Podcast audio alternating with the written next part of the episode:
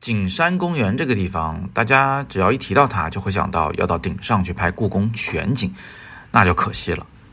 早安，我是叶子，今天是摄影早自习陪伴大家的第一千八百六十一天。我在朋友圈发了这么一组照片，都是手机拍的啊，都是景山公园。跟我一起外拍过的同学们都知道，是我呢总是会找那些著名景点里的非著名区域去拍摄，其实反而更能出片一些。可能给人惊喜一些，景山公园就是这样，它有很多的小景可以被拍摄。那今天我们就就着这组手机照片来给大家讲几个拍摄呃中式园林的技巧。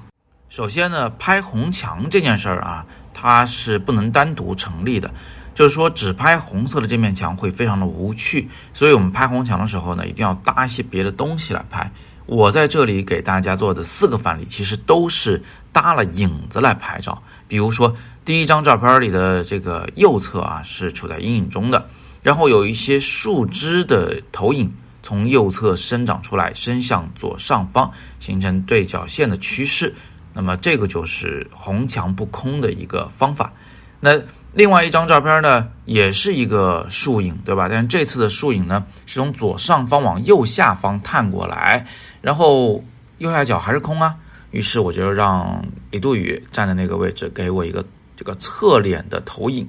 使得这个画面变成了一个人在抬头看树的影像。其实李杜宇抬头看的也不是树，他看的方向是一块天空啊，因为他跟树呢并不在一个位置上啊，前后有个错位。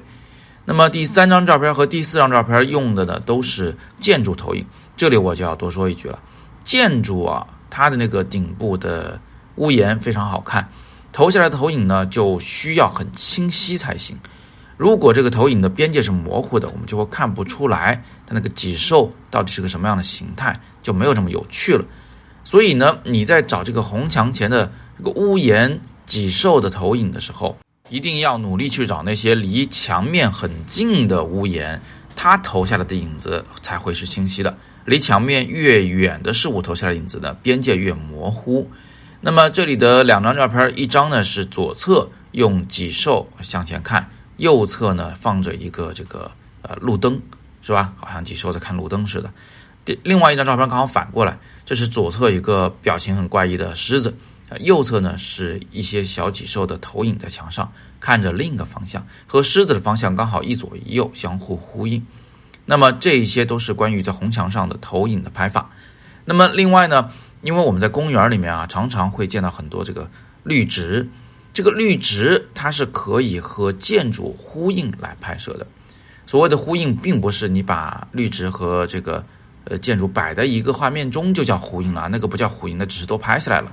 什么叫呼应呢？就是这个大树的轮廓线，它刚好要和亭子之间形成一个呼应关系，你来我往啊，你往前进一步，我就往后退一步，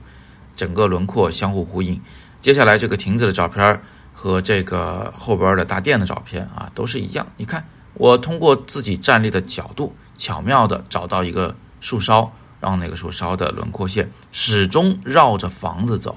多漂亮啊！好像这个天人合一了，是不是？人造建筑和自然景观合二为一。那么，当然你也可以反过来做啊，就是你看这个妙观亭的照片，这个就是这个亭子的屋顶和远处的国贸啊，它是人造建筑嘛，是一古一今。那么绿植呢，刚好是形成了一个所谓的山谷型构图，就是倒三角形的构图，像山谷一样，左右两侧。是山峰比较高，中间是山谷比较低，山谷处应该就是最精华的东西了，对吧？要么就是一条小河向远方流过去，要么就是建筑从里面露出来。总之，山谷型构图呢是反向的，跟建筑的方向相互呼应，啊，树往下让一让，然后建筑往上顶一顶，是这么个关系。那当然，我们在拍这种公园的时候，还有很多的技巧可以用，比如说用红灯笼在天上放着，和最底下的那个红墙相互呼应，遥相呼应；也可以说，我们用超广角构图接近这个中式建筑的一个屋檐，用四十五度角方向超广角仰拍，来夸张这个建筑的力量感。